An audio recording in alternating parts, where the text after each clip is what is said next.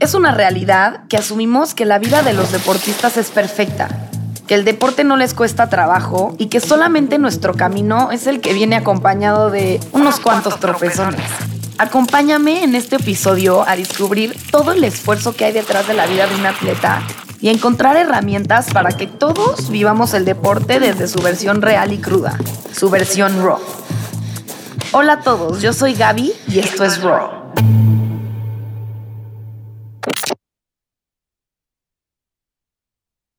No nos preparan para las pérdidas. Y lo más difícil que he vivido fue la muerte de mi madre. Y justamente es un acto que entrelaza mucho esta montaña, porque después de haber logrado eso, de haberme convertido en el segundo ciego en el mundo que hacía cumbre en esta montaña, en el primer iberoamericano, a los tres días que llego a México, mi madre al estar sana, al estar conviviendo con ella de manera normal, a los tres días muere, de manera repentina. Y es algo para lo que no estás preparado, es algo que no entiendes, es algo que te preguntas por qué. Y es algo que es difícil de digerir, incluso hasta el día de hoy. Y creo que son las dos ocasiones que han puesto tambaleante mi fuerza y mis pensamientos. Creo que son las dos únicas ocasiones en las que me he preguntado si soy capaz de sortear lo que hay enfrente de mí.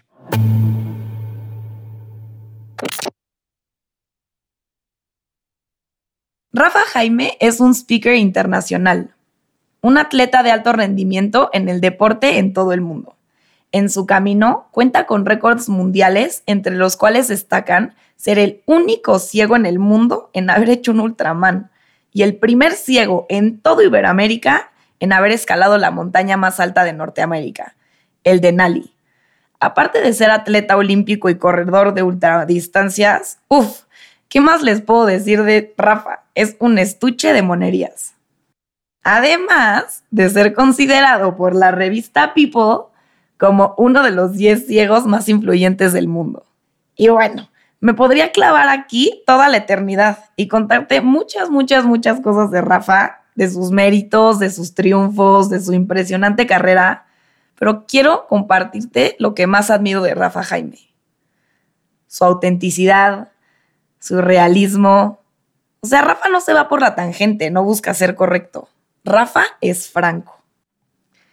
Y la neta para mí, y estoy segura que para ustedes, es refrescante encontrarte con alguien que admiras tanto, que es un deportista de este calibre, y aparte darte cuenta que es humano, que como todos tiene miedos, tiene un pasado, tiene cosas de las que no se orguñece, tiene demonios, y a pesar de eso no intenta esconderlo. Rafa es de carne y hueso, bueno, con una que otra refacción, porque ya se darán cuenta que el humor para él es algo indispensable. Rafa, eh, para mí es un gusto tenerte aquí en este espacio.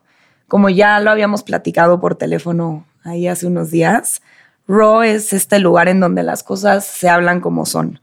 Eh, desde el punto de vista crudo de cómo es la realidad, de cómo son las cosas.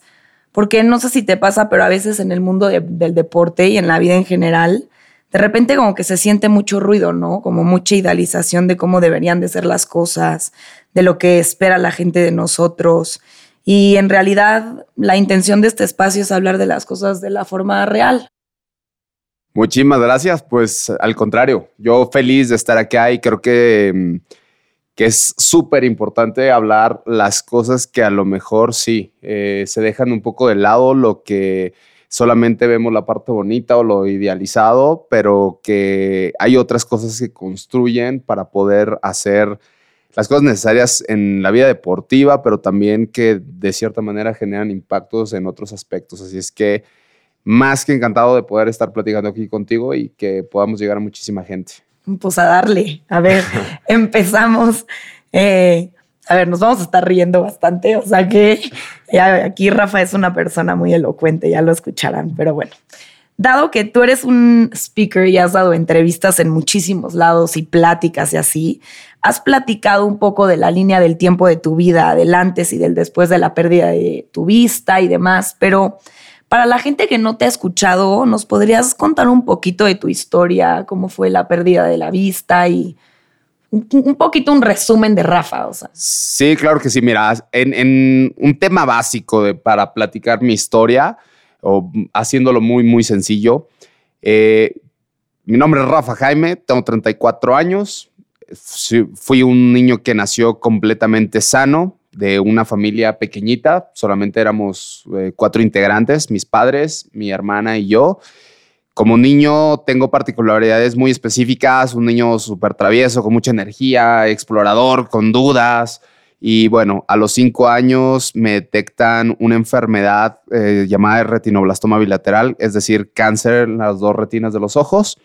Pasó un proceso medio complicado, pero al final del día, gracias a las quimioterapias, eh, la radioterapia, los tratamientos, el cáncer se erradica y a los 11 meses, casi un año, eh, pues la enfermedad se va. El único tema es que yo pierdo mi ojo derecho, de hecho mi ojo me lo quitan y a partir de ahí regreso a mi vida completamente normal. Tengo un desarrollo como cualquier otro niño, mi crecimiento, mi infancia, mi educación, eh, mis dudas, mis inseguridades.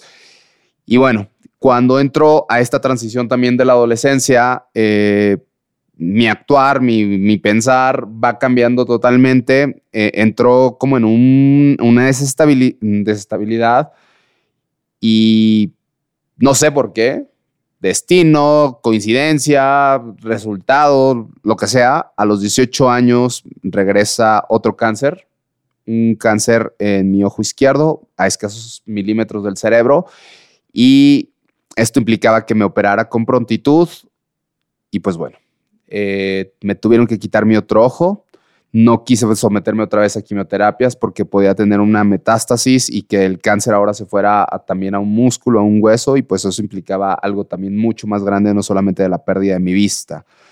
A los 18 años mi ceguera es irreversible y desde ese momento pues me cambia la vida.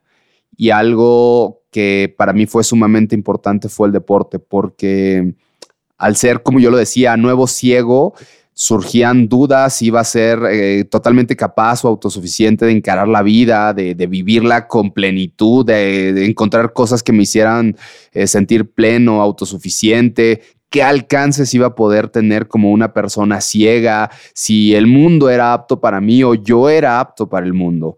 Entonces, en este descubrir, en este encontrar respuestas, el deporte fue algo que eh, se afianzó mucho en mí porque en el lado emocional depuraba mis emociones y mis pensamientos negativos. Y desde ese momento el deporte, más, de, más que una práctica, se convirtió en un estilo de vida. Ya, qué interesante, ¿no? Cómo el deporte impacta la vida de la gente. Bueno, en mi caso yo resueno mucho con lo que dices porque para mí el deporte también es el lugar en donde mejor la paso y también el lugar en donde más recibe todas mis energías este, de frustración, de entonces compartimos ese sentimiento, Rafa. Este, gracias por contarnos un poco eh, tu, digamos, tu historia y un poco. No, no, soy una persona que realmente cree que la gente, una persona se define por su historia, pero de cierta manera sí. Y ahorita que en estos breves minutos nos contaste un poco cuál es tu historia, me gustaría preguntarte, dime tres cosas que no son tú, que no son parte de ti, que tú no eres. Tres cosas que no son parte de mí. No soy una persona que tenga miedos sustanciales. Jamás he tenido miedos muy sustanciales en la vida. ¿Y a qué me refiero con sustanciales? A cosas que me paralicen y no me permitan operar tengo miedos, eh, como todos los seres humanos, ay, de que se te pierda el celular y madres, ahí tengo toda mi vida y, cosas como básicas, pero algo que realmente me paralice, algo, no, jamás. Creo que lo, he dicho muchas veces, lo peor que puede pasar en alguna circunstancia muy dramática, pues se termina la vida, que no puedes hacer nada más, que se te acabe el tiempo que estás aquí, pero eso pues ya lo tenemos comprado todos. Y no operar se me hace algo que no va conmigo. Otra cosa que quizá no va conmigo, em, me la pusiste, me la pusiste muy difícil, ¿eh? es que sí es ponerme a pensar, pero realmente creo que, no sé, Dios mío, esta, pregunta es como cuando, estás en el examen y yo me la sé. Y Oye, y te la ponen. cabeza, Te la ponen en la segunda pregunta, ¿no? o sea, exacto. ya sabes que el examen va a estar difícil. No, fíjate que creo que eh, soy una persona demasiado derecha. El, tema de no hablar, creo que lo platicamos hace rato antes de empezar a grabar. Yo no soy un tipo que le gustan las medias tintas. No me, no me, no me gusta el entorno gris, a pesar de que es parte del camino del panorama, pero no me gusta y me gusta ser muy directo. Entonces las cosas directas, las medias tintas no van conmigo. Jamás van conmigo. Yo o, vas a todo o no lo haces. Una segunda y la tercera creo que el conformismo no va conmigo. Yo no me conformo y no es porque todo el tiempo quiera más y más y más y más y más, pero al decir que yo no me conformo es, a mí no me gusta que me digan dónde está un límite o hasta dónde se puede llegar o qué es lo que me merezco. Eso lo determino yo. Ya. Oye, y regresándome un poquito, porque me, se me hizo muy interesante cómo hablaste del miedo, ¿no? Para mí el miedo puede ser una pared, pero también puede ser una puerta, ¿no? El miedo y el dolor, para mí, o te paraliza o te mueve. Y, y es interesante cómo hablas del miedo cuando dices, no, o sea, lo que sea, no importa sentirlo, sin embargo, es muy distinto cómo, qué haces con ese sentimiento, ¿no? ¿Qué haces con el miedo? Y, no está mal sentirlo, simplemente está mal. No es que algo esté mal, simplemente reconocer el sentimiento como miedo no, no, no tiene nada de malo en sí.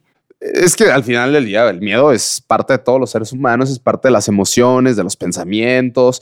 Creo que lo importante aquí es que el, el, no te veas amaniatado por el miedo, que no te veas inoperante por el miedo. Creo que detrás del miedo existen grandes oportunidades y por eso en algunos campos, en algunas situaciones, en algún momento, muy pocas personas se significan bajo el miedo porque son capaces de hurgar qué hay detrás de él. Y, yo he encontrado que en el miedo están las oportunidades también. En el, eh, por ejemplo, yo que me dedico al montañismo actualmente, existe el miedo de, cierta manera de lo que pueda pasar allá arriba, de una, muerte, porque mm, tú quieres bajar y regresar y quieres seguir haciendo otras cosas o más montañas.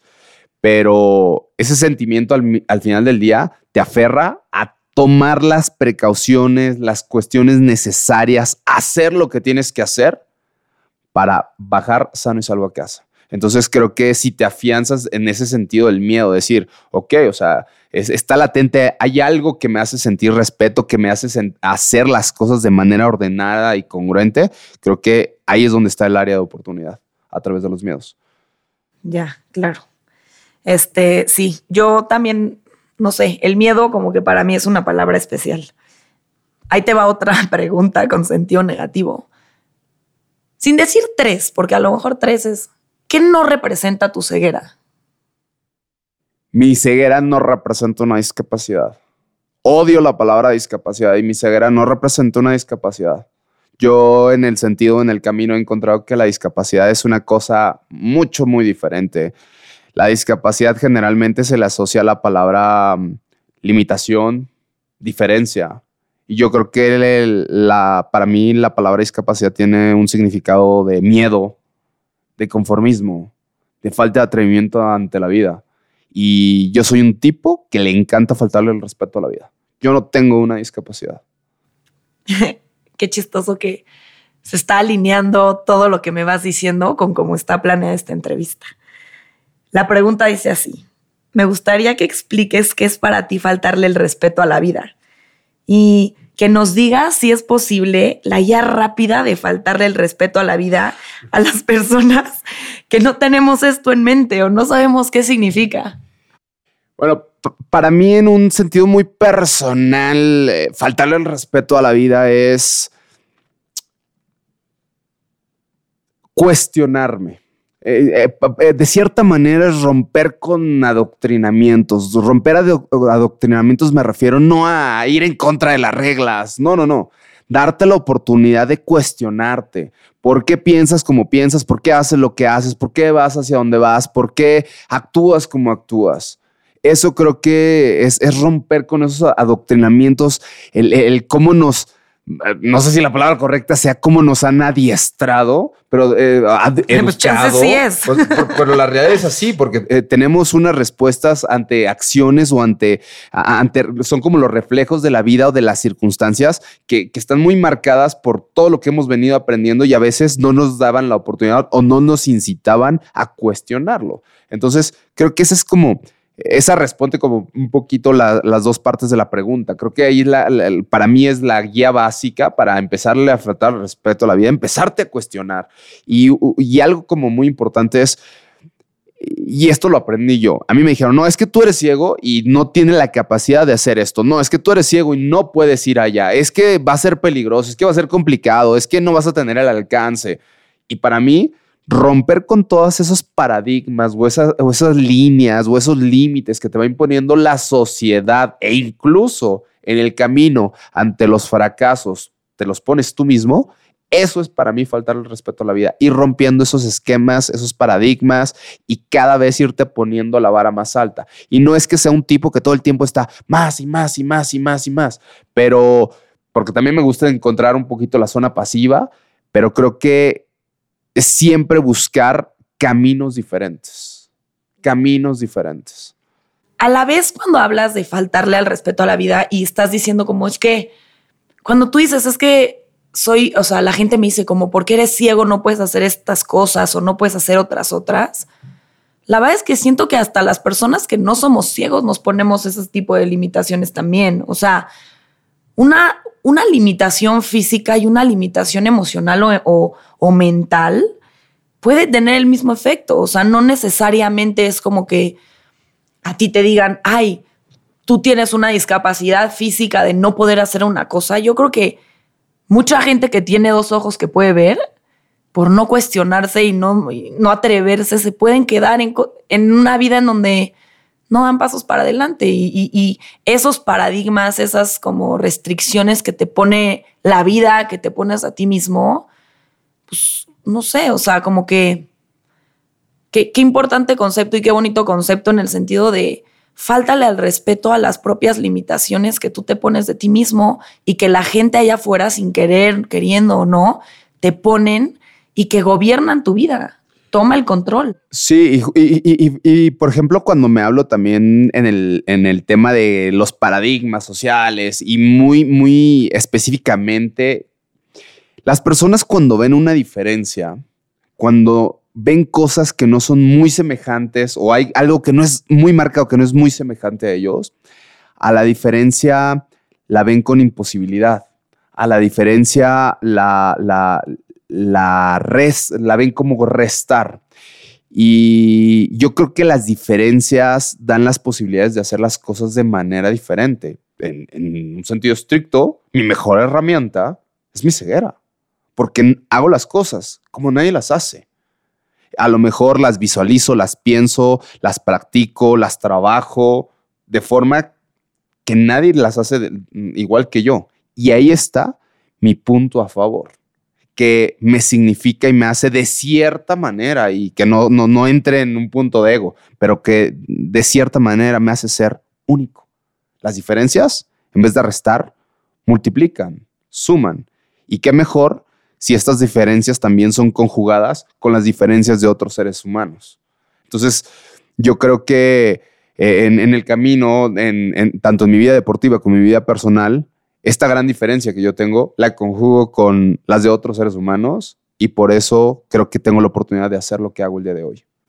Sí, y es muy admirable eso, esa forma de, de verlo, ¿no? Es como no sé, habrá gente que lo llama filosofía de vida, hay gente que lo maneja como tu mantra o hay gente que lo maneja de maneras distintas, pero no sé, yo te admiro y te respeto por, por, eso, porque simplemente haces algo extraordinario con tu diferencia y eso es muy inspirador.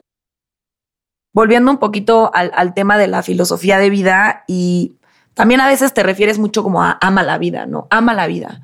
Y esta filosofía que tienes como de amar a la vida, ¿cuál es la dualidad que tienes entre este concepto de ama la vida y faltale el respeto a la vida? Yo sé que puede sonar un poquito de lo mismo, pero no siento que de repente te refieres a ellos de la misma manera. No, creo que em, encontraría un punto medio, lo, pondría como una situación tripartita y que sí, amar a la vida con lo que tienes, con lo que hay, con lo que te, lo, que te rodea, pero también eh, no es quedarte como en esa zona y ve y busca y más.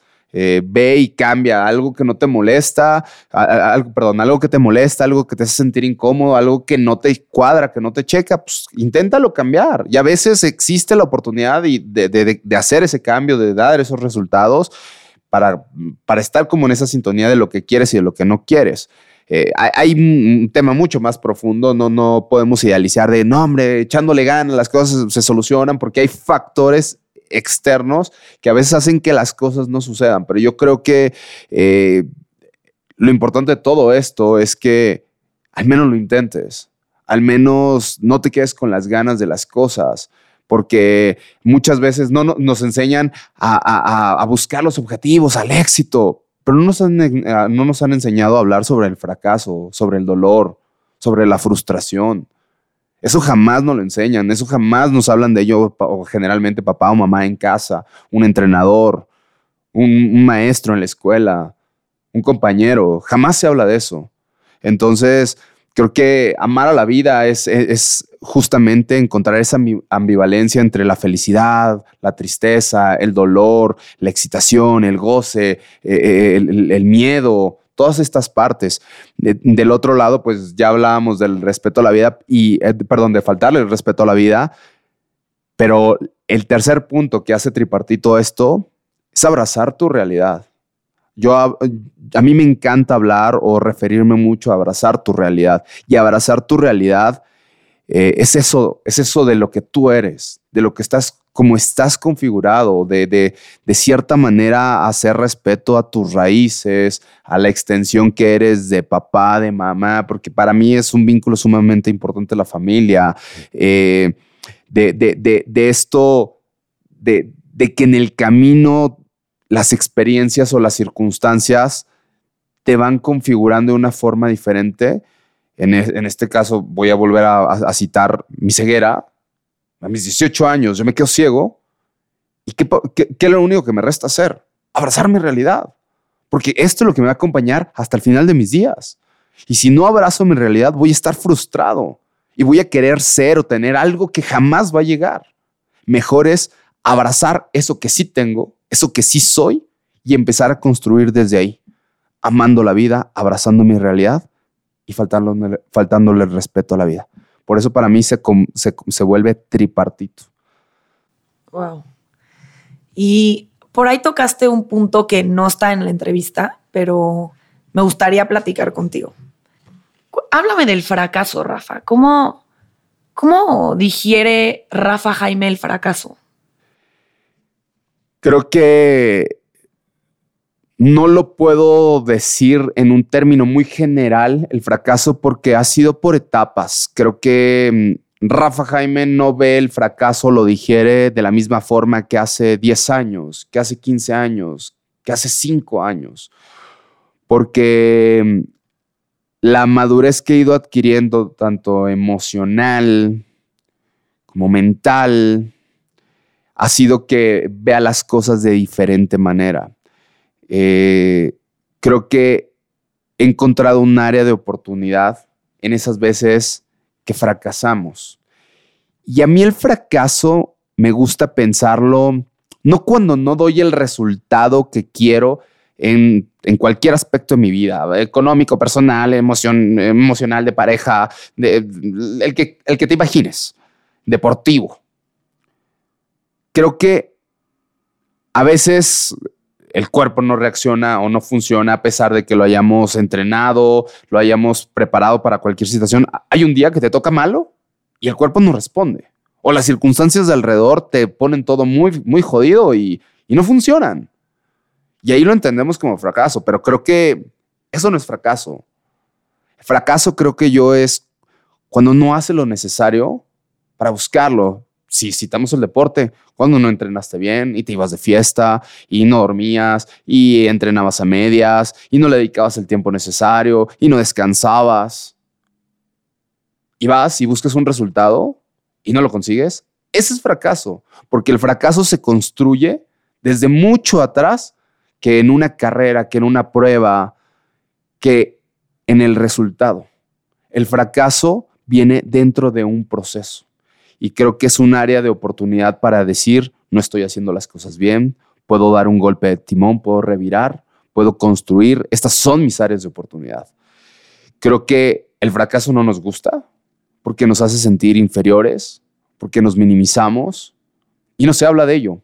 Generalmente si vemos en redes sociales cuando encuentras una foto, un video de alguien que fracasó, todo es éxito, todo es en el podio, todo es logré tal objetivo, me gané esto, estoy con tal persona, todo es éxito, todo es felicidad, porque le tenemos miedo al escrutinio público. Tenemos miedo de lo que puedan decir y de vernos vulnerables. Entonces, ante esto creo que hay que romper, o al menos lo hago de manera personal, ¿por qué no verme un poco más vulnerable? Al final del día son un ser, un ser humano en construcción y el fracaso, repito, es un área de oportunidad. Y no sé, Rafa, si esto se pone muy personal, no lo metemos tú, decidirás, pero ¿Cuál es tu fracaso más grande? Mi fracaso más grande es no haber valorado las cosas que tenía en el tiempo adecuado. Tuve que tocar fondo, tuve que pasar por una situación que puso en riesgo mi vida, que terminó en perder mi vista, para entender todas las cosas que había a mi alrededor que no valoraba, que tuvieron que pasar muchos años para entenderlo. Y no lo justifico que estaba en una etapa de adolescencia y que era un chavo y no lo justifico por eso. Creo que mi fracaso más grande es no haber valorado a mis padres en su tiempo y en su momento. Gracias por esa respuesta. Yo sé que a veces es difícil hablar de este tipo de cosas, pero son palabras que a mí constantemente no sé, o sea, definir el fracaso para mí tampoco es un evento en específico. El fracaso a veces es lo que te mueve, ¿no? O sea, fracasar, mucha gente lo ve como un sentimiento que no quiere sentir, ¿no? Nadie quiere ser el, el que fracasó, nadie quiere ser el que ven para abajo, nadie quiere ser el que se equivoca, nadie quiere ser esa persona, cuando en realidad no te das cuenta que ahí está tu impulso, ahí está tu forma de ir para adelante, ahí está la oportunidad del crecimiento y, ir a los sentimientos de fracaso, de frustración, de tristeza, es lo que te avienta para arriba. Solamente es cuestión, otra vez, volvemos al tema, es dejarte sentir esos sentimientos para que puedas crear a través de ahí. O sea que... ¿Te, ¿Te, arrepientes de tus fracasos, tú dirías? No, para nada. Es que, ojo, creo que mm, si no tienes la capacidad de ver todo el panorama, te estás perdiendo toda la oportunidad de volar área de construcción. Si tú solamente quieres ver la, parte buena, te estás perdiendo del, área de oportunidad. Si, solamente te, enfocas en, en ver la parte mala, te pierdes de vista todo lo bueno que has construido. Creo que hay que tener la capacidad de ver el panorama completo y eso te da una perspectiva total de lo que se puede hacer y lo que se puede construir, de las capacidades que tienes para seguirte desarrollando como atleta, como persona, como ser humano, como profesionista, como eh, papá, como mamá, como hijo, como hermana, como pareja, como lo que tú quieras. Pero es atreverte a ver el panorama completo y a veces nos da pavor a veces nos da pavor y te haces medio, güey, dices como que sí vuelto para la izquierda, pero no veo para la derecha. Y es atreverte a ver todo completo. Sí. Ay, bueno, pues este tema del fracaso es así como deep, ¿no? Entonces, para cambiarle un poco de, vamos a, meter segunda y este, hablaste en algún punto conmigo de, en el teléfono cuando todavía no nos conocíamos de un concepto que como que sí, a mí son, es que de repente me hablas de muchas cosas que cuando me las dices me aterrizas y es como no manches, todo esto que he tenido en mi cabeza se llama de esta forma que Rafa ya me dijo cómo se llama. Entonces es este concepto que es el de la meritocracia, ¿no? El de la debida recompensa. ¿Qué, qué significa ese término para ti? Explícanos cómo lo vives. Mira, lo voy, a, explicar o lo voy a intentar explicar de la forma más sencilla. El, el, tema de la meritocracia es como de échale ganas y si tú le echas ganas, todo va a salir bien, todo va a funcionar. Las cosas van a suceder porque a la gente que le echa ganas eh, eh, le va bien. Y no, no sucede siempre así. De hecho, sucede mucho menos de lo que es real, porque hay factores que determinan que te vaya bien. Factores en el lugar en donde, naciste, eh, en el factores en el lugar, la educación que tuviste, etc. Te voy a poner un ejemplo que, yo hice en, algún momento con algunos alumnos en una escuela. Con unos chavitos fuimos a un polígono de, eh, en una ciudad, tienen bastantes problemas en, familiares y a los chavitos, en una cancha de básquetbol, la cancha, el cemento estaba como cuadriculada y los formé como si fueran a hacer una meta, que iban a hacer una carrera.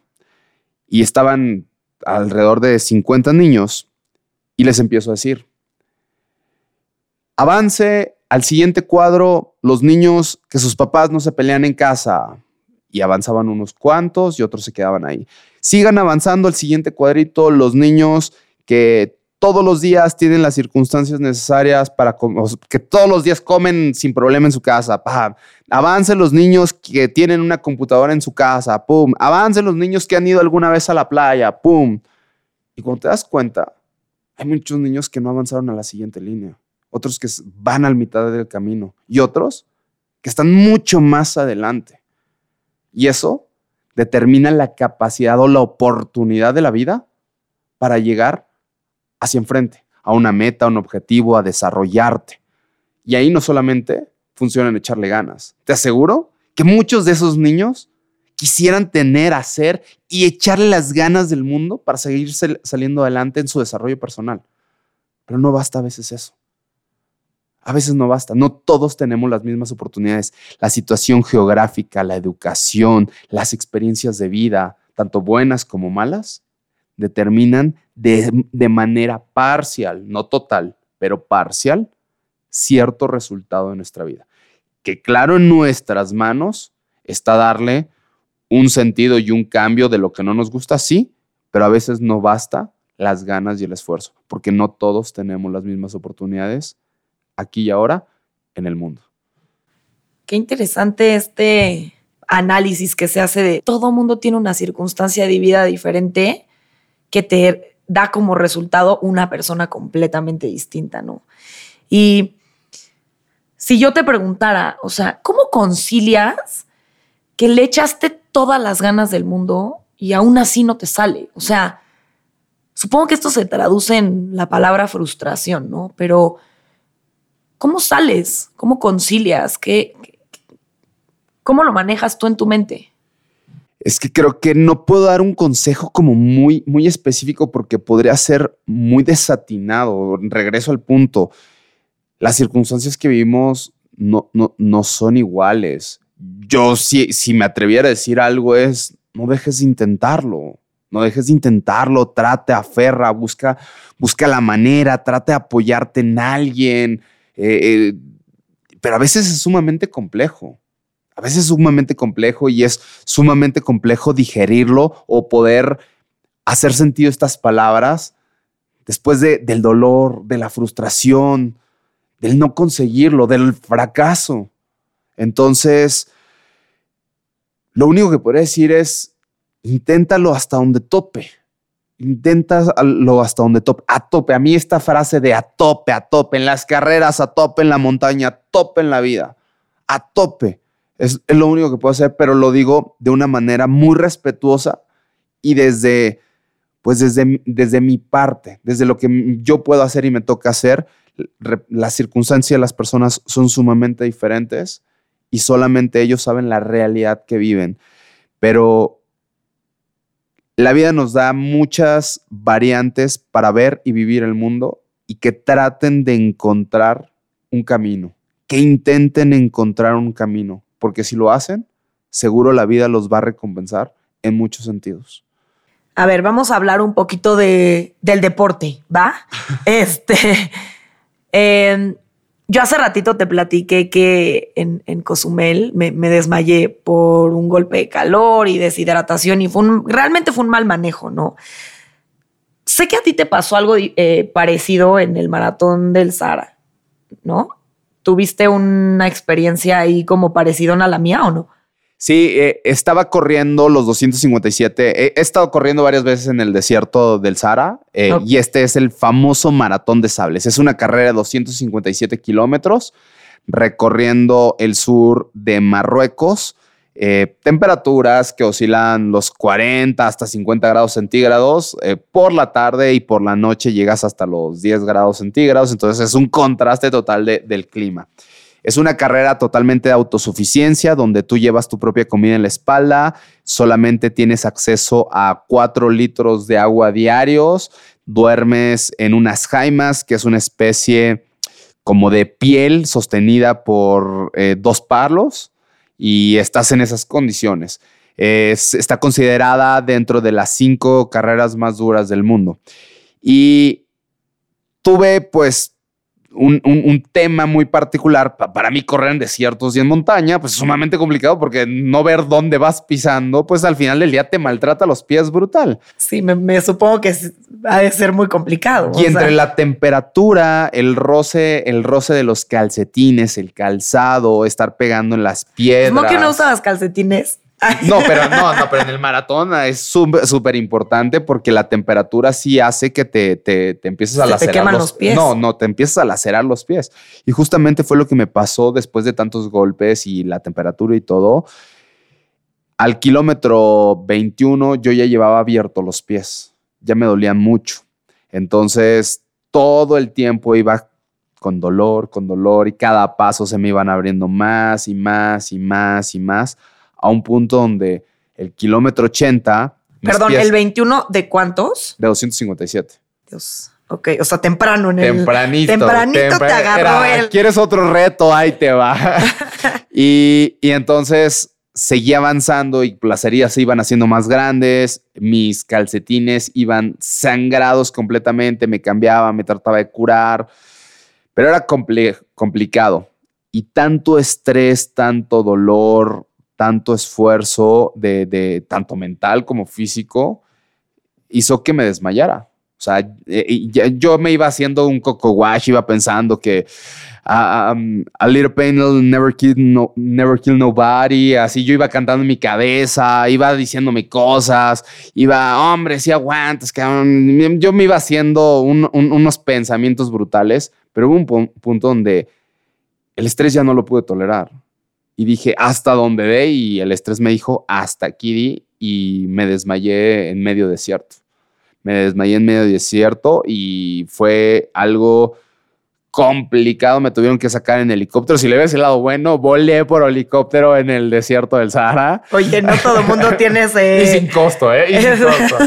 bueno, venían en la inscripción, pero eh, fuera de eso, eh, sí ha sido como de los momentos físicos eh, más duros que he vivido pero eso también me dio la oportunidad de tener más tolerancia al dolor. Llegó una carrera después, unos años después, donde viví una situación muy similar y me estaba quebrando el dolor, mis pies iban muy, muy, muy lastimados y los pude navegar. Mis, mis pies quedaron peor que en Marruecos, pero pude navegar con ese dolor porque ya había tenido una experiencia muy similar y pude gestionar esa parte de pensamientos y emociones. Oye, Rafa, es que a mí me pasa también de repente que, a ver, para los que somos corredores o nadadores o nos gusta la bici o whatever, ¿no? Cual, sea que sea tu deporte de elección, eh, generalmente el deporte genera dolor, o sea, físicamente no es que te duela de una forma negativa, pero te duele. O sea, vas, vas entre que no, no, no, sientes que no respiras, entre que va el cuádriceps va destruido, entre que mí no. Y yo voy corriendo, por ejemplo, no sé, ahorita traigo la carrera muy fresca porque corrí los 18 hoy en la mañana y los 18, ¿no? ¿Qué tal de mortal me escucho al lado de ti? Pero, y hay un diálogo en tu cabeza, ¿no? Cuando hay dolor, cuando hay sufrimiento, cuando hay incomodidad, y yo me voy diciendo algunas cosas. ¿Qué te dices tú? Otro kilómetro más, cinco minutos más, este, son 10, calorías menos, o sea, tengo permiso de regresar y desayunarme unos chilaquilitos hoy porque, o sea, di el esfuerzo extra, eh, voy, voy como aventándome esos pensamientos. a, en la montaña como es un poco diferente porque yo creo que también es esta parte de no poder respirar en la montaña por la altura eh, y, sabes que cada movimiento debe ser muy meticuloso porque de no hacerlo te puede costar la vida. Los pensamientos cambian ahí. Eh, es, Rafa, está tu vida aquí, vas atado a la, a la cuerda eh, con otro amigo también es su vida, él tiene su familia, tú tienes lo tuyo abajo. Entonces, como que los pensamientos de ese esfuerzo, de ese dolor, cambian completamente a aferrarte a, hacer las cosas bien.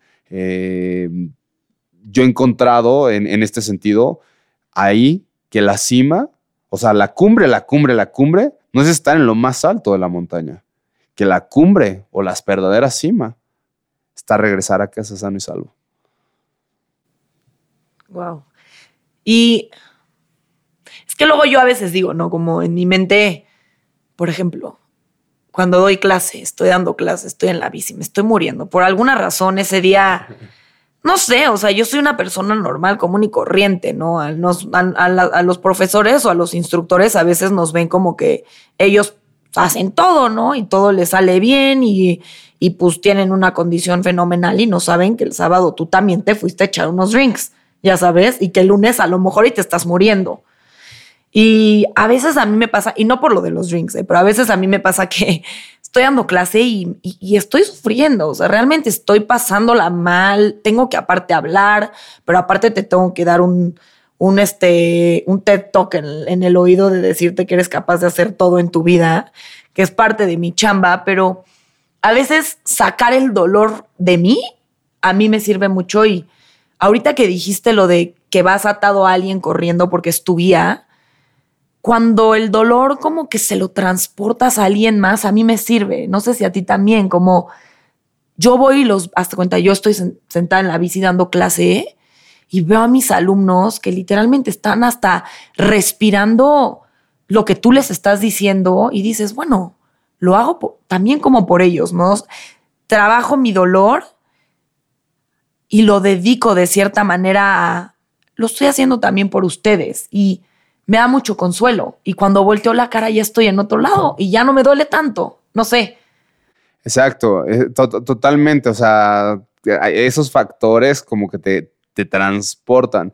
Y al final del día creo que también algo que me gusta mucho cuando el dolor se presenta, la incomodidad, eh, eh, yo le llamaría mucho incomodidad en el deporte, ¿no? Sí, duele, pero al final del día eh, estamos, estamos acostumbrados a vivir eso. Entonces, realmente es una incomodidad de, de cierta manera. Y, me encantan esos puntos. Yo, no sé si soy masoquista o no sé, pero me, encanta ponerme en esta etapa donde, me está doliendo, me está costando, se vuelve complicado. Y vamos a ver de qué está hecha la cabeza. Claro. De qué es capaz. Porque creo que cuando las piernas dicen que no, la cabeza dice que sí otro kilómetro, repito, otros cinco minutos. Le quiero que, vas entrenando y vas, ahí tienes un pique sano con algún amigo, alguna amiga y pasas, te estás quebrando por dentro y tú pasas y sonríes y le dices, órale gordito, vamos. Y por dentro a ti te está cargando la fregada y, como que esa parte es, se me hace como también como súper divertida y em, que es súper constructora. Eh, eh, eh el, estar gestionando la incomodidad o el dolor dentro del deporte. Sí, cada quien lo, lo metaboliza diferente pero no sé, escuchar como otros puntos de vista, no sé, te ayudan a que mañana que estás corriendo, pues ya, o sea, vas pensando, ¿no? Como, bueno, pues yo siempre me digo estas cosas, pero pues alguien dígame más tips, ¿no? Supongo que en, varias de las entrevistas que has tenido te preguntan sobre los desafíos que has tenido en tu vida y, y quiero suponer, porque no he escuchado todas, pero que en la gran mayoría se enfocan alrededor de la pérdida de la vista, ¿no? O sea, tu desafío más grande ha sido que Rafa se quedó sin ver. No. Si este tema no existiera, y no quiero decir que te imagines una vida sin viendo, o sea, no quiero ese sentido. Más bien, ¿de qué otros desafíos hablarías en tu vida? Que no, que no sean nada que ver con, con, la vista. Con la vista. Ok, em, te voy a, citar uno, te, voy a citar dos bien complicados, uno deportivo y uno personal. Ah, me encanta. El desafío más complicado que he tenido deportivo fue en junio del 2021 escalando la montaña más fría del mundo, el Denali en Alaska. Íbamos, para no, no voy a decir nombres ni nacionalidades ni nada, pero íbamos... Ah, con, chisme. pero íbamos con otras cinco personas, íbamos Omar Álvarez, que es mi amigo con el que hago montañas, eh, otras cinco personas de otros países y yo. Entre esas cinco personas se supone que iban dos especialistas de la montaña, dos guías que nos mm, te, guían hacia la cumbre. Ellos no te cargan nada, todo mundo lleva su peso, se va repartiendo todas las circunstancias necesarias en la mochila eh, y, en tu trineo y cada uno tiene que ser autosuficiente. Para llegar a un grado de, de, ese tipo de montañas, pues debes de ser ya un montañista de cierta calidad. Entonces, estando ahí, Conforme iban pasando los días, nos dimos cuenta que generaron una mala logística, una mala logística de alimentos. Todos los alimentos que iban, iban repartidos entre las siete personas, al final del día era un conjunto de todos. Y al quinto día de la expedición, nosotros ya no teníamos alimentos. Estábamos consumiendo entre 800 y 1000 calorías diarias. En una montaña donde las temperaturas bajas, el esfuerzo, jornadas de 8 o 10 horas diarias de hiking y de escalada, Em, es nada, es nada. Y en altura el, gasto calórico es mucho mayor. Entonces era nada. Nos empezamos a dar cuenta que no tenían la capacidad física que nosotros habíamos entrenado y que al menos te esperas de alguien en esa montaña y, y que nos ponía en mucho tema de riesgo y de situaciones que, que no eran las indicadas. Al llegar a uno de los campamentos, al penúltimo campamento antes de cumbre, iban muchos desmoralizados.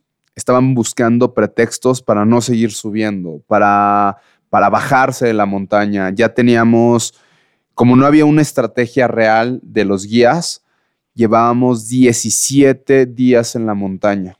Generalmente esa montaña se hace 21, 22, 25 en promedio, pero nosotros se, visorábamos que íbamos a llevar mucho más tiempo y todos se querían bajar y tuvimos que estar haciendo una gestión. Ahora sigue comploteando como Big Brother y gestionando pensamientos, personas, hacer team. Oye, esto está malo, e, esto, lo otro. Tener que estar buscando y pepenando comida por toda la montaña con otros montañistas que, venían bajando. Y oye, no te sobró comida. Y, y tener que estar trabajando con el recurso humano que teníamos a la mano y que no estaban alineados en pensamientos y en trabajo, como lo veníamos haciendo nosotros, fue lo más difícil. El Denali es una montaña peligrosísima, técnicamente es complicada, pero lo más difícil fue, de cierta manera, algunas de las personas que nos acompañaban en esa expedición. Terminando, terminaron bajándose tres de los siete montañistas que íbamos. Logramos llegar a cumbre y lo digo con mucha humildad y cero soberbia, cero ego, pero si llegamos a esa cumbre fue gracias a Omar y a mí que estuvimos gestionando todo el tiempo la parte humana y que lo más desgastante no fue el esfuerzo físico, que no fue mínimo. Imagínense estar cargando 50 kilos diarios durante 27 días que duró nuestra expedición. Lo más difícil no fue sortear el frío, los menos 40 grados. Lo más difícil fue sortear a las personas que no estaban en sincronía y que no estaban dispuestos a hacer lo necesario para cumplir con un objetivo. Yo creo que es lo más complicado que he vivido en el área deportiva. En el área personal, no nos preparan para las pérdidas. Y lo más difícil que he vivido fue la muerte de mi madre. Y justamente es un acto que entrelaza mucho esta montaña, porque después de haber logrado eso, de haberme convertido en el segundo ciego en el mundo que hacía cumbre en esta montaña, en el primer iberoamericano, a los tres días que llego a México, mi madre al estar sana, al estar conviviendo con ella de manera normal, a los tres días muere, de manera repentina. Y es algo para lo que no estás preparado, es algo que no entiendes, es algo que te preguntas por qué. Y es algo que es difícil de digerir, incluso hasta el día de hoy. Y creo que son las dos ocasiones que han puesto tambaleante mi fuerza y mis pensamientos. Creo que son las dos únicas ocasiones en las que me he preguntado si soy capaz de sortear lo que hay enfrente de mí. Uf. No sé qué decir después de eso. Creo que a cualquier persona que esté escuchando esto es tremendamente movedor y inspirador escuchar.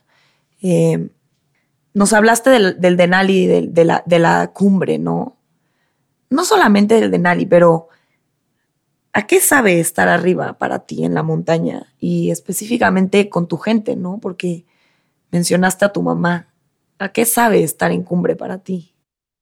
Estar en cumbre es un éxtasis, es la culminación no total, parcial, casi total, de por lo que has trabajado mucho tiempo si bien es importante el proceso paso a paso, el proceso no inicia en el momento en que das eh, el primer paso en la montaña, el proceso es todo lo que entrenas, cómo organizas tus actividades diarias, em, con, eh, juntar los recursos, desde ahí inicia, porque le tienes que dedicar de cierta manera de cuerpo y alma a eso.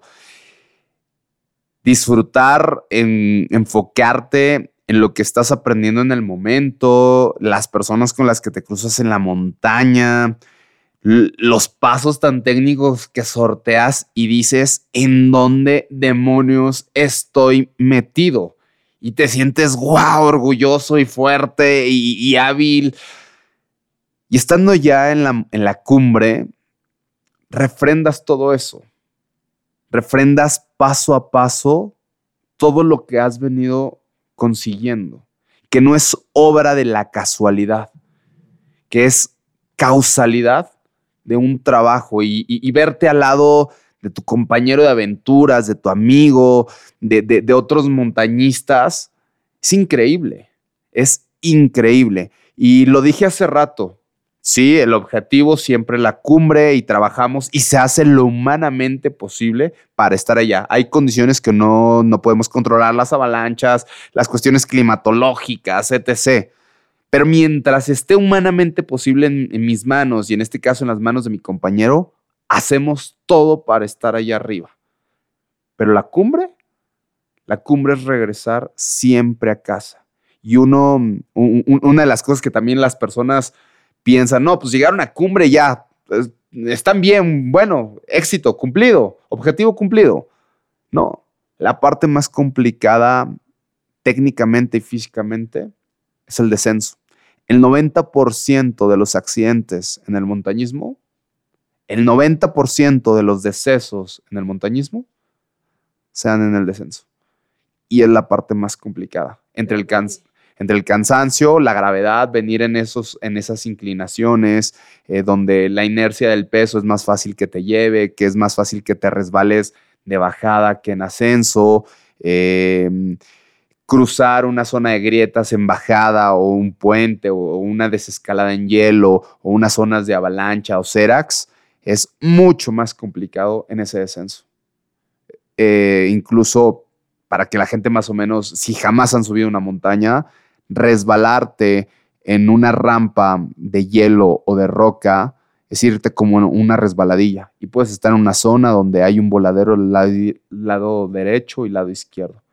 Y en este descenso te vas en cuestión de minutos o de segundos, recorres cientos de metros. Justo en el de Nali también tuvimos un accidente bajando y estuvimos a escasos cinco segundos, por exagerar, de, morirnos. pudimos hacer una buena sujeción al hielo y gracias a eso, Omar y yo nos sujetamos perfectamente con nuestros piolets a la nieve y al hielo y estuvimos a cinco segundos de haber perdido la vida. Uf, qué importante el trabajo en equipo en la montaña, ¿no? O sea, como, no sé, que todo el mundo, no sé, vaya concentrado y haciendo como, no sé, que te pasan una de este tipo de cosas y no, Dependes del de al lado, pero. Es, que debes de ir 100% sincronizado, debes de ir en una misma línea. Si, si las personas con las que vas, es, justo lo que hablaba hace rato, si las personas con las que vas no van alineados a tus pensamientos, a tus objetivos, a, la preparación, eso se vuelve un caos. Y, e incluso en los momentos más complicados, eh, por ejemplo, veníamos descendiendo. Después de que pasó eso, eh, esto pasó por, por un error de uno de los que venía con nosotros, no pasa nada, eh, estábamos en medio de una tormenta, nos tuvimos que levantar, ni tiempo de digerir eso que estuvimos a punto de vivir, seguimos bajando, bajando y la tormenta se puso peor. Y cuando una tormenta está tan fuerte, a mí me pega el viento en los oídos. Y aparte de no ver, me quedo sordo y no puedo comunicarme, o sea, también entre comillas mudo, porque no puedo hablar con Omar y no escucho.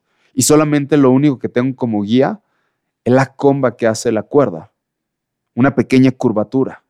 Y en base a eso, trato de afinar mis, mis pasos e intentar seguir alguna huella, pero moviéndome rápido, como cualquier otro montañista. Y cuando estábamos ahí, se puso muy duro el clima y caminé un poco más rápido y me acerqué a Omar y le gritaba, Omar, es que no escucho por favor, para. Y me decía, hermano, no nos podemos parar. La tormenta está brutal y estamos en una zona súper expuesta. Por favor, te lo pido por mi hija. Y ¡pum! Me hace sentido. Y es recordar eso. Estamos sincronizados porque nos está esperando alguien abajo, porque tenemos el, el respeto a la vida del uno del otro, con sus cuestiones muy particulares. Pero si a mí no me importara eso, eso terminaba en un desastre o estás en sincronía o estás dispuesto a trabajar en equipo o eso no prospera. Más allá de la cumbre, eso no prospera. El, hacer montañismo, el tener un compañero, se vuelve Omar y yo lo decimos como hasta entre broma, que somos un matrimonio putativo, ¿no? Pasamos demasiado tiempo en una carpa, olores, cocinamos, ya nos deshebramos nuestra vida, lo que hacemos, lo que no hacemos, nos peleamos. Eh, ¿Qué tienes? Nada. ¿Qué tienes? Nada. Y sí, sí tenemos algo, ¿no? Entonces se vuelve súper, súper, súper complicado, pero también súper divertido porque es hacer equipo en todos los sentidos.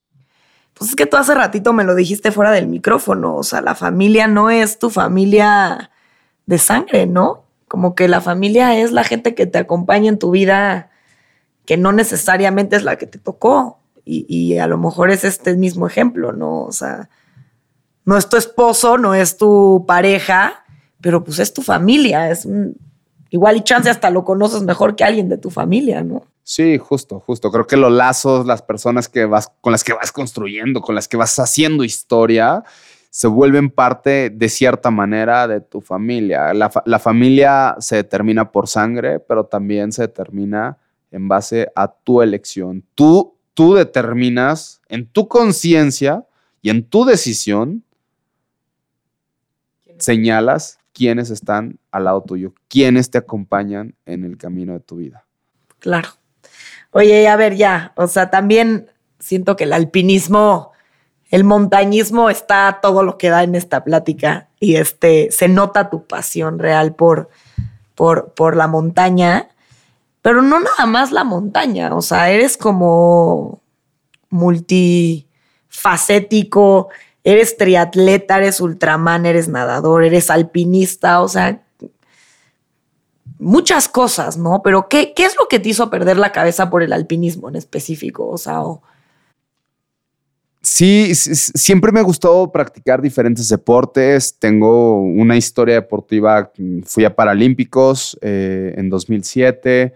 Eh, nacionales y tuve el pase para ir a mundiales, pero el tema paralímpico no me gustó, por lo que platiqué en un inicio, eh, que el tema de segmentar, de clasificar, de cieguitos con eh, cojos con cojos, esta segmentación no me gustaba, entonces dije, bye, yo no estoy dispuesto como que estar en un gremio. Este, al menos de que sea locos con locos. De ahí más, no, no me interesan los gremios. Ya estamos todos juntos. Entonces, eh, siempre busqué como explorar diferentes deportes. Hice pesas, boxeaba, hacía mm, grappling, eh, artes marciales mixtas, eh, corría, nadaba, bicicleta. Me gustaba mucho porque también en un caso muy particular se volvía muy sensorial para mí desarrollaba mis sentidos y esto impactaba en mi vida diaria. Si bien platicamos que el deporte impacta en tu vida diaria, si eres disciplinado, pues bueno, en tu trabajo a veces se ve, este, si en tu deporte eres meticuloso, bueno, pues al tomar las decisiones también, si en tu deporte cruzas barreras físicas o mentales, cuando vives una situación complicada, pues te sientes súper fuerte y te vuelves resiliente. Bueno, pues a mí en un caso muy particular y por obvias razones, el deporte ponía en alerta mi oído, mi, tacto, mi gusto, mi olfato y veía que se estaban desarrollando y exponenciando de una forma brutal. Entonces para mí el deporte se convirtió, sí, soy multisport, pero era ¿Qué más puedo hacer? ¿Qué más puedo lograr? ¿Cuánto? ¿Cómo? ¿Qué se hace? ¿Cómo se siente? ¿Qué se vive? Al menos quiero tener la experiencia. Y sí, justamente, escalonado, crossfit. Eh, ya deja una para los cuates. me, me gusta como un poquito de todo, pero en la montaña encontré, me reencontré conmigo mismo. ¿Y por qué digo esto? Porque la primera vez que yo fui a subir una montaña, fue por una invitación de una exnovia. Tenía una exnovia que era escaladora y, montañista. Y cuando me dice Rafa, vamos al pique Orizaba, yo no sabía ni de qué se trataba. Yo pensé, ah, pues es como cuando voy a trotar a un cerro, pero nada que ver, era un tema completamente diferente. Y estás de acuerdo que a mi novia no le podía decir que no, no, no me le podía rajar. Pues una personalidad como tú no. no me le podía rajar. Entonces, Chance otro se raja, pero tú no creo. No, no, no. Entonces voy a la montaña y en este proceso, cuando estoy metido en el glaciar de Jamapa, en, el pico Orizaba, la montaña más alta de México, me doy cuenta en dónde estoy trepado y digo, ¿en dónde demonios estoy parado? Y yo no tenía una experiencia a altura y me empieza a pegar este famoso mal de montaña, me empiezo a sentir mareado, eh, tengo vómitos, se me va la fuerza, es más, hasta veía borroso, imagínate qué tan mal estaba, ¿no? Pero no fue, no fue primera cita, ¿verdad? No, no, no. Ah, ok, porque si no, ya, ya, echando el oso. No, no, no, ya, ya, éramos novios. Entonces, eh, cuando estoy ahí, o sea, me siento súper mal, pero era de, no, yo no me voy a rendir aquí a medio glaciar, no, no, no. Y poco a poco, como me iba dando fuerza y como me aferraba, avanzamos y así llegamos a la cumbre. Éramos eh, mi ex chava de ese momento, otro muy buen amigo del día de hoy que se llama Axel, con el que hago también montaña, y yo. Y cuando estamos ahí, pues es impresionante lo que se siente. Al menos en, a lo mejor me pierdo de ver una de las vistas más bonitas de México, estar en lo más alto de México, poder contemplar todo lo que hay ahí. Pero yo me daba cuenta de la inmensidad. Me sentía tan minúsculo en todo eso que me rodeaba y resurgió esa esencia que incluso lo mencioné de niño. Esa parte exploradora, esa parte que no tenía miedos, ese niño curioso, ese niño atrevido, ese niño travieso, resurgió en ese momento. Y hace mucho que no sentí una pasión tan grande que dije, quiero explorar otras montañas. Y eso me ha llevado al día de hoy a estar subiendo las montañas más altas del mundo por todos los continentes de este globo terráqueo. Y tener unas experiencias, conocer unas personas increíbles y construir una historia que ni el mismo tiempo va a poder borrar. Oye, Rafa, y así como percibes ahora la, cumbre diferente, eh, a ver, sabemos que tú veías en algún momento de tu vida, entonces sabes cómo son las cosas, nos estabas platicando hace ratito también como partiendo de que tú ya sabes cómo son las cosas. Eh, ¿Qué ha cambiado en, tu forma de percibir? Y te voy a hacer una pregunta. Por ejemplo, ¿a qué huele el color azul hoy para Rafa? El color azul huele a limpio. para mí el azul, es, limpio. Exacto. Sí, exacto. Justamente eso también. Imaginar colores, lugares, eh, los asocias y te dan como resultado sensaciones, olores placenteros, otros medio desagradables. Entonces, esa parte está súper divertida. Oye, y cuéntame, ¿en algún momento contaste algo de que hueles los espacios? O. Ah, no, ahí va. ¿Hueles? Puedo leer bajo el agua. Puedes oler bajo, el, agua. Y no es precisamente que tenga tráquea como los, como, los pescados y que, o que digan, ¿Eres Aquaman? No, no, no, no, no, no, para nada. Pero, ¿qué pasa? Cuando yo aprendí a nadar de grande, pues, sabía nadar, meterme a la alberca, al mar y eso, pero pues ahora sí que a flotar o de a perrito. Sin embargo, nunca había nadado como en forma de crawl hasta que ya me quedé ciego. Y yo iba a nadar con un amigo y la única alberca olímpica grande que hay en Durango es, es pública. Entonces íbamos mucho ahí, pues hay, hay un sinfín de gente. Y una vez fuimos un viernes a las 8 de la noche, viernes social. Pues ya no, había nadie. No había nadie, no había mucha gente, éramos muy buen horario. Exacto, es muy buen horario para entrenar. Y mi amigo toma un carril de al lado mío y en el carril de, de, a de mi derecha está otra persona. Y conforme empiezo a nadar, en, en los vellos nasales se, me impregnan los olores. Y, yo empecé a oler el perfume de una mujer. Entonces me paro y digo, ah, caray, pues ¿qué pasa, no? Y se, se para mi amigo me dice, ¿qué pasó? ¿Todo bien? ¿Por qué te paras? ¿Qué tienes? Decía, no me lo vas a creer. Estaba nadando y empecé a oler el perfume de una mujer. Dijo, no, a ti lo que te urge es una novia, cabrón. No, se me hace que es eso. Seguimos nadando y cuando llegamos al otro lado de la alberca, pues nos dimos cuenta que efectivamente había una chava. Y mi amigo me dice, güey, estás bruto, pareces tiburón, hasta debajo del agua las hueles, cabrón, ¿no? Y ya, jajaja, nos reímos y todo eso. Pero me empecé a dar cuenta que de manera más consciente, ya cuando estaba nadando, al acercarme a los dos metros, al metro de la pared, el tipo de agua olía diferente. Olía mucho más concentraciones a cloro me daba cuenta cuando estaba nadando y me estaba acercando a una persona. Y me daba la oportunidad de rebasarla por la izquierda porque ya sabía que, que iba una persona enfrente de mí. Entonces era brutal. Justamente era eso a lo que me refería, que las diferentes experiencias me enseñaban a desarrollar mis sentidos, primero de manera involuntaria o inconsciente y después ya hacerlo consciente. Por ejemplo, en el box eh, no sé si conozcan a este superhéroe que se llama Daredevil, que es ciego, abogado y guapo, así como yo, pero en región 4, ¿no? Yo. y el punto de esto es que él tiene la capacidad de ver a través del oído. Y es real esto. Sin embargo, pues, en este superhéroe es como súper exagerado. ¿Qué pasa? Es el rebote de los sonidos. Es como los murciélagos el entorno, una persona caminando, alguien pegándole un costal, la respiración, hace que reboten los sonidos en un entorno y yo puedo identificar si enfrente de mí hay una persona, hay un costal, si a dos metros de mí eh, eh, hay un árbol. Para caminar, ya es difícil que me pegue en la cara o algo así porque yo puedo identificar las cosas a la distancia. A veces que me dicen, oye, un consejo para tener más habilidades, haz cosas diferentes. Así de sencillo. ¿Quieres más habilidades? Pues haz cosas diferentes encuentre el área de oportunidad haciendo cosas diferentes. Claro. Oye, y este, ya, o sea, como siguiendo un poquito con estas preguntas así como medio conceptuales raras, ¿cómo se escucha la inmensidad? La inmensidad. Me ha tocado escucharlo, pues obviamente en montaña o en el desierto. Y principalmente lo que me envuelve es el viento.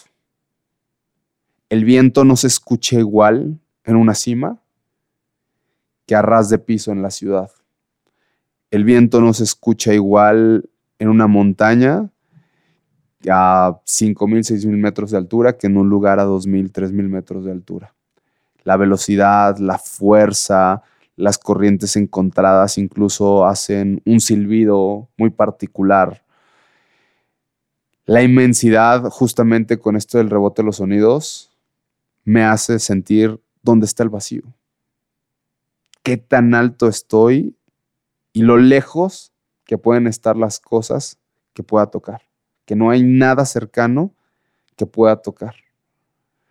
Por eso es que me siento tan minúsculo estando parado en una cumbre. Es como darle ese respeto importante, refrendar ese respeto a lo que hay allá afuera, al mundo, a la naturaleza, a eso que, que es tan increíble de, conocer y de, pues permitirte eh, buscarlo, explorarlo. Oye, Rafa, última pregunta así fuerte, digamos que, que sea como de desarrollar y después hacemos un juego. A ver. ¿Te late? Vale. Órale. Entonces, háblame de los conceptos absolutos, de esta creencia que tenemos que ciertos conceptos es lo que gobierna y que es necesariamente lo que es aplicable para mí, para mi vida y pues que no necesariamente aplica para todos, que hacen que mi vida sea cero flexible, ¿no? Eh, ¿Por qué crees que vivimos en un mundo en donde todo gira alrededor de los conceptos absolutos, del blanco y negro?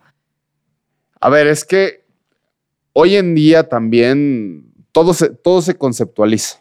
Todo se conceptualiza. Cualquier experiencia que tiene una persona se conceptualiza por completo y se le quiere dar un significado y, dices, esto lo viviste, ah, pues porque es, eres resiliencia. O esto es así porque es negro. Y de negro no, no, no puede haber negro, eh, o es negro o es blanco y se acabó. Justamente es no creer en conceptos absolutos, para mí es como la analogía de romper paradigmas es como la analogía de romper con los adoctrinamientos, de hacer más flexible el caminar, el pensar, el sentir. Creo que mm, quien crea o base su vida, su trabajo, su deporte en conceptos absolutos, y esto voy a decir algo que me voy a atrever, es porque mm, no se ha arriesgado a tener diferentes experiencias de vida. Y por ende su perspectiva de vida está en terminologías sumamente cuadradas. Al final del día, los conceptos van evolucionando, los significados van evolucionando. Entonces, por eso no existen realmente o no deberían de existir o no deberían de basarse en modelos de conceptos absolutos. ¿Tú crees en algo absoluto el día de hoy? No. No, lo único absoluto es el sentimiento de estar aquí y... Yo, yo creo en un concepto absoluto. Y es la muerte, porque nadie después de la muerte me ha venido a hablar de la muerte. Ese es mi concepto absoluto. Ante la muerte, no hay más que hacer. Es algo que es irreversible.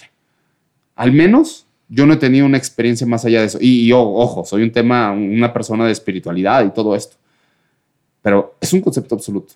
Más allá de eso, creo que todo lo demás en la vida, de cierta manera, tiene flexibilidad. Híjole, y se siente más rico cuando la vives flexible, ¿no? Claro. Es que yo soy muy cuadrada de repente y cuando suelto es delicioso, como que es como que vas surfeando en la vida y surfear la vida es mucho más. Es, como, es como cuando te pones unos jeans apretaditos y enseñas piernas, hay pomp y pantorrilla y uff, te ves divino, divina, ¿no? Pero también cuando te pones unos pants un poquito más holgados, dices, ¡ay, qué delicia! Todo, en su lugar, ¿no? Creo, creo que eh, en un poquito más, más, más terrenal, más llano, me, me gusta pensarlo así. Oye, este antes de, pasar al juego, porque ya sé que te prometí que era la última, pero ¿en qué andas, Rafa? O sea, en lo laboral, en el deporte, en, lo personal. ¿Qué, ¿Qué, está pasando ahorita? ¿Qué, ¿Qué, qué, es lo que ves enfrente de ti a corto plazo? A corto plazo, pues bueno, eh, estoy concluyendo un proyecto denominado Seven Summit, que es escalar la montaña más alta de cada continente. Actualmente me faltan solamente tres, el Vincent, que es eh, la montaña más alta de la Antártida, que en enero del 2023 la estaré escalando. El Carstens, la pirámide de Carstens, situada en Indonesia, que está en noviembre, estaré por allá escalándola. Y por supuesto el Everest, que en marzo del 2023 estaré emprendiendo esta expedición. Y bueno, concluiré con este proyecto del Seven Summits. Seré el, solamente hay un ciego que ha hecho el Seven Summit eh, es americano y lo hizo en siete años. Eh, yo seré el primer ciego iberoamericano que lo hace, pero lo voy a hacer en dos años, todo el Seven Summit. Lo concluiré en dos años.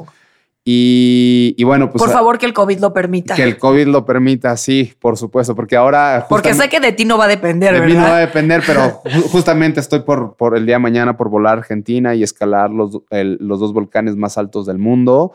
Eh, y bueno, también COVID nos tenía ahí con el alma en un hilo que se cancelaban vuelos, que si la PCR, que si el Omicron, dices, Dios mío, ¿no? ahora, ahora como que es más aventura porque no sabes si COVID te va a permitir o te va a permitir y se vuelve como más adrenalina.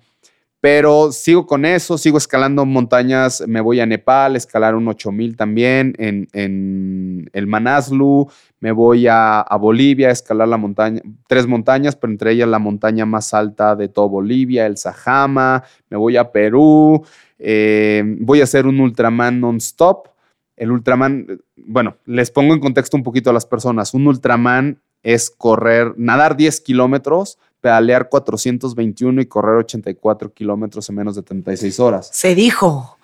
Se dijo, señores, para que se pongan pilas. Se, divide la, la, versión normal. Es el primer día nadas 10 kilómetros y pedaleas 140, tienes 12 horas, evidentemente con sus cuts. El segundo día son 181 kilómetros, también 12 horas, también con cortes y el tercer día corres 84 kilómetros igual con cortes. Ahora, ¿qué voy a hacer? Pues lo voy a hacer versión non-stop. Eh, si bien soy el único ciego en el mundo que ha hecho un Ultraman, pues ahora lo vamos a hacer non-stop. Eh, pero también tiene una particularidad, que los 10 kilómetros se nadan en una alberca de 25 metros que los 400. ¿Con la mujer al lado o no? No, no. ¿Con olor a perfume? pues con los otros que irán Porque si no, ahí te vamos echando el spray, hombre. Eh, vamos, la, pedaleada es en un circuito de 10 kilómetros, en los 421, y los 84 corriendo eh, en un circuito de un kilómetro. Oye, pero qué, qué, qué difícil mentalmente eso. Pues sí, es. Porque cuando no tienes un punto de vuelta en U, como que pues vas mentalmente, no, o sea, pero cuando es vuelta el camino y ya sabes y pero creo que también puede ser un punto de sujeción para, para decir para ir gestionando y dosificando como la meta. Ok, ¿sabes qué? Hoy me voy a enfocar en cinco vueltas. Ya pasaron cinco vueltas, ah, me voy a enfocar en otras cinco y cuando menos acordaste ya llevas 300 kilómetros, ¿no? Entonces, ¿Tú? esta, versión non-stop eh, es, lo que tiene complicado y pues obviamente, como lo dice, non-stop es sin parar. Aquí no, no, es en, no es en 12, 12 y 12. Es Entonces, ¿en cuánto tiempo? Las 36 horas, las mismas 36 horas, pero todo seguido. Sales de nadar, te montas a la bicicleta, te bajas de la bicicleta y te pones Sí, como un triatlón o un aero normal. Normal, totalmente. Eso. ¿Cuándo es eso? El, el 29 y 30 de abril. ¿Y hay alguna forma de seguirte en ese momento? Eh, redes sociales y a través del track que tiene la página de Ultra MX Series. Échate tus, este, tus redes sociales. Redes sociales es arroba Rafa Jaime MX en Instagram, Facebook y Twitter. Gente, por favor, o sea, hagan lo propio. Y, métanse ahí a agarrar un poco de inspiración para su semana. No, y para, al final del día, para que nos, nos, nos, nos acompañen, nos echan porras y todo eso. Al final del día me gusta también hacer esto, pues para compartir a las personas, ¿no? Y que si bien yo no soy un motivador, eh, sí, sí, me, sí me gusta como buscar la forma de inspirar de cierta manera, de llevar a la reflexión a través de mis experiencias de vida y que cada quien las adopte a su circunstancia y a su particularidad. Y, pues por eso me gusta hacer el, el, correr, el nadar, el andar trepando cerros, que me lo dejen a mí, que cada persona se, mejor se ponga y se dedique a escalar las montañas de su vida, ¿no?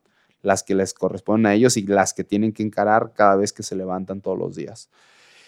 Y pues siguiendo con estos retos, eh, hago el, en mayo me voy a hacer el desde cero en, en, Ecuador, con la montaña más alta de Ecuador, que es el desde cero. Inicias al nivel del mar, cero metros, con una bicicleta, buscas hacer el approach, el aproximamiento a la montaña en bicicleta. Son distancias pues medio largas, pero con una altimetría brutal, es muy pesada te bajas, te montas tus zapas de running, haces el otro acercamiento corriendo, te botas después tus, tus botas y hasta cumbre. De cero a 6.300 metros non-stop, siendo también la primera persona ciega en el mundo que hace un desde cero. Bueno, vamos a estar felices de seguirte. hay, mucho que hacer en, en, todo el año, va a estar divertidísimo, muchos viajes, muchas personas que conocer y, bueno, pues si alguien que nos está escuchando de algún lugar a los que iré, tanto en México o en alguna parte de, estos países, me encanta conocer gente, entrenar y, es eso, ¿no? Creo que esto me da una perspectiva diferente de, la vida y de, de, mm, amplía mis horizontes y justamente atreverme a conocer personas, atreverme a conocer el mundo y atreverme a conocer el mundo no solamente es ir a otro país, es cruzar la puerta de mi casa y romper las inercias diarias. Hacer esto me ha dado la perspectiva, conocer a estas personas me ha dado la perspectiva y el conocimiento de qué tantas cosas se pueden hacer allá afuera. Amén. Pues listo, Rafa, nos acercamos al cierre de, este episodio que ha sido increíble. Eh, para mí ha sido increíble escucharte así, la verdad. Entonces, para hacerlo divertido, que ha sido bastante divertido también, hemos tenido de todo, lágrimas, risas, este, cosas serias, cosas no tan serias, pero vamos a terminar con un juego, ¿sale? Entonces yo te voy a decir una palabra y tú me vas a decir lo primero que se te ocurra. ¿Ok? Puede ser una palabra o puede ser una frase. Vale. Pero tienes que ser rápido, ¿eh? Nada de andar pensando demasiado. dale, dale, a ver. Risa. Todo el tiempo. Riesgos. Me gusta tomarlos. Congruencia. Siempre. Depresión. Difícil. Pasión. Algo que te mueve. Libertad. Dispuesto a pagar el precio para tenerla. Siempre. Pérdida. Mi madre. Ok, ahora sí, Rafael, para cerrar el episodio de Raw. Si te voy a poner un escenario, ¿ok? A ver. Si el despertador de una persona, en vez de ser tit, tit, tit, tit, fuera tu voz, y este sonara a las 5 de la mañana cuando esa persona no se quiere parar a entrenar y está teniendo esta lucha interna de sí o no, ¿qué le dirías? ¿Cómo sonarías? Dios mío no sé, o sea, en, definitiva les diría a mover las carnes, o sea, no sé, tendría que ser, seguro sería mover las carnes y mira el éxito, mami, papi, no, no sé, no sé, mi despertador es, es, es, música, es música de Manly Manson, para que te des una idea. O sea, a mí no me gusta iniciar soft, no me gusta iniciar divertido, no, no, a mí me gusta iniciar con Marley Manson, con Moldy Crew, con cosas así. Está perfecto. Este, pues muchísimas gracias por haber estado aquí con nosotros, Rafa. Eh, lo repito otra vez, lo repetiré siempre. Para mí es, ha sido un, no sé, lo siento diferente haberte conocido. Ha sido para mí increíble desde muchas perspectivas, pero sin duda hacerte estas preguntas para mí han sido wow. Eh, me quedé con muchísimas ganas de preguntarte más cosas, me dejaste sin palabras en otras.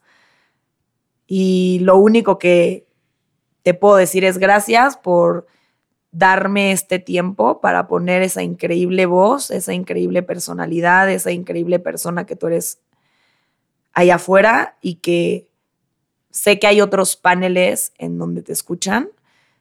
Sin embargo, se siente muy bonito en mi corazón que este haya sido uno de los paneles más en donde te escuchen y que yo haya podido darle voz a esa persona tan increíble que eres y que lo pueda compartir con la gente que me conoce. Así que muchísimas gracias y pues a darle a tope. A tope y sin control. Muchísimas gracias, gracias, gracias por invitarme, gracias por considerarme, gracias por dejarme llegar a otras personas. Y repito, no porque vengamos aquí a motivar, sino a llevar a la reflexión, porque yo, repito, no soy ningún motivador ni, tampoco por las circunstancias que me tocó vivir, soy un ejemplo de vida, soy un ser humano común y corriente, un chaborruco que le encanta encarar la vida, disfrutarla, faltarle al respeto, como lo hemos dicho, y que no vamos a parar hasta el último día. Y mi, mi único límite está en mi último aliento. Y gracias por acompañarme en esto, por invitarme en esto y por compartírselo a muchas, muchas, muchas personas. A ti muchas gracias. ¿Qué tal? sin palabras, ¿verdad? Es que eso es lo que me encanta de Rafa, que no le agrega palabras nada más para hacer las cosas menos duras, ni se clava en andar diciendo que todo es perfecto y color de rosa.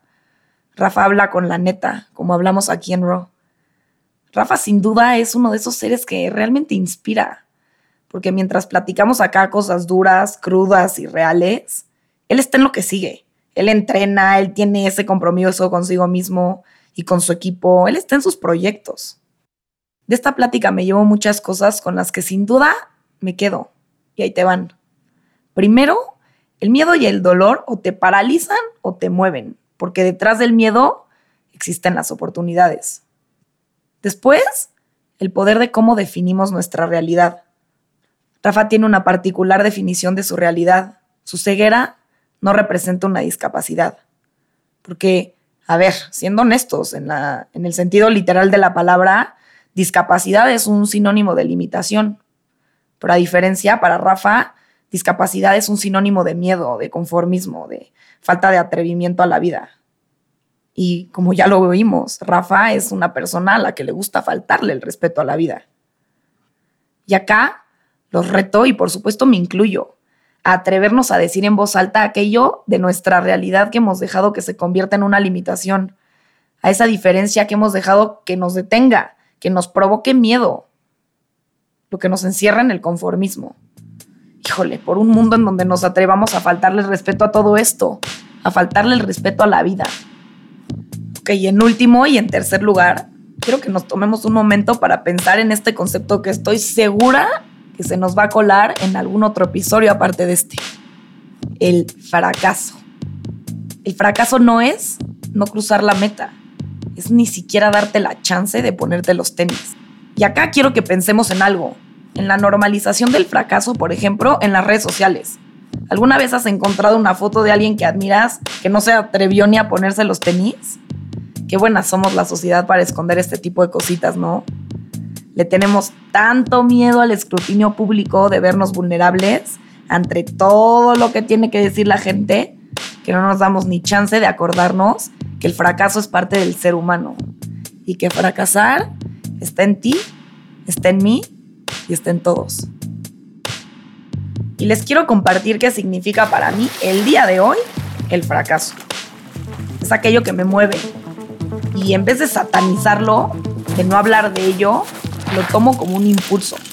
Ahí, ahí está la oportunidad del crecimiento. Porque en el momento en el que te das cuenta que el fracaso no es una pared, en cambio es una puerta, es ahí, es ahí, carajo, donde pasan las cosas chingonas.